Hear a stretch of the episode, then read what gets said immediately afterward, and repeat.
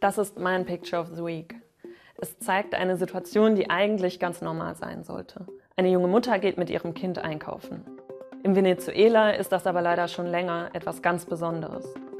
Die Mutter nutzte eine kurze Grenzöffnung, um in Kolumbien einkaufen zu gehen. Toilettenpapier und Brot. Jetzt ist sie wieder zurück auf dem Weg nach Venezuela. Und damit in ein Land, in dem es im Supermarkt kein Toilettenpapier und auch kein Brot gibt und auch keine Milch und kein Mehl und kein Öl. Was mich an dem Bild besonders nachdenklich macht, ist, wie gelassen und ruhig diese Frau wieder zurück nach Venezuela läuft. Dahin, wo die Regale im Supermarkt leer sind. Als Journalistin habe ich schon vor Jahren mit Leuten genau über dieses Problem gesprochen. Damals sagten sie, es kann nicht mehr schlimmer werden. Offensichtlich doch.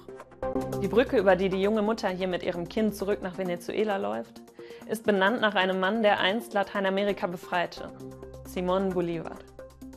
Das ist auch der Mann, auf den sich Nicolás Maduro, Venezuelas Präsident, und sein Vorgänger Hugo Chavez berufen. Die beiden haben auch die bolivarische Revolution ausgerufen. Dass die Frau jetzt genau auf dieser Brücke fotografiert wurde und sie zurückläuft in das Land, in dem diese bolivarische Revolution eigentlich stattfinden soll, sagt ziemlich viel aus über den Zustand dieser Revolution.